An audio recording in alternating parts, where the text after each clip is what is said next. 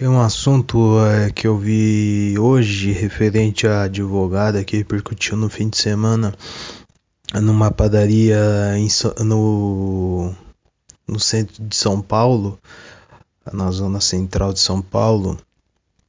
É, se diz advogada, né? Pelo que eu li agora no final da tarde, ela não é uma advogada, né?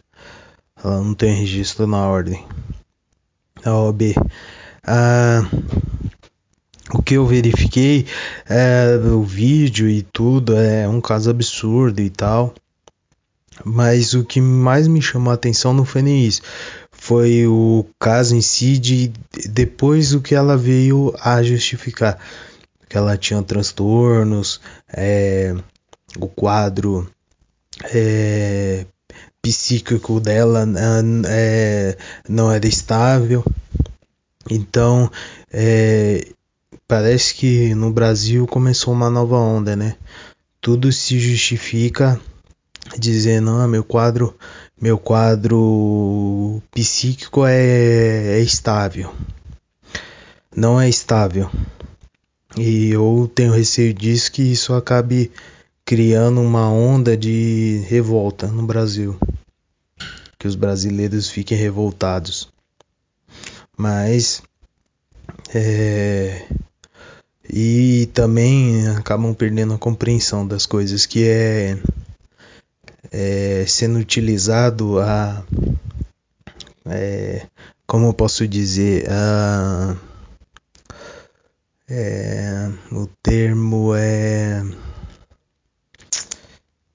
é ficar fútil, né? Acaba se tornando fútil, banal.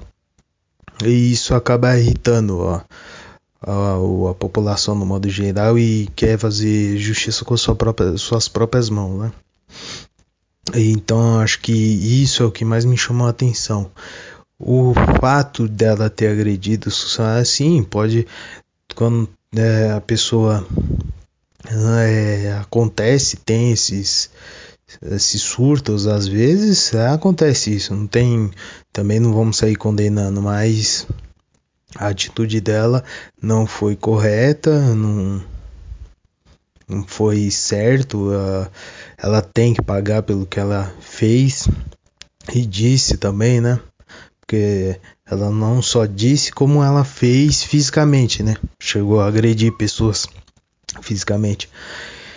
Mas é complicado. Então, isso acaba me levando a refletir que ela tentou se justificar, ah, eu sou advogado e tal, e por isso também acabou se prejudicando, porque nem advogada ela é, entendeu?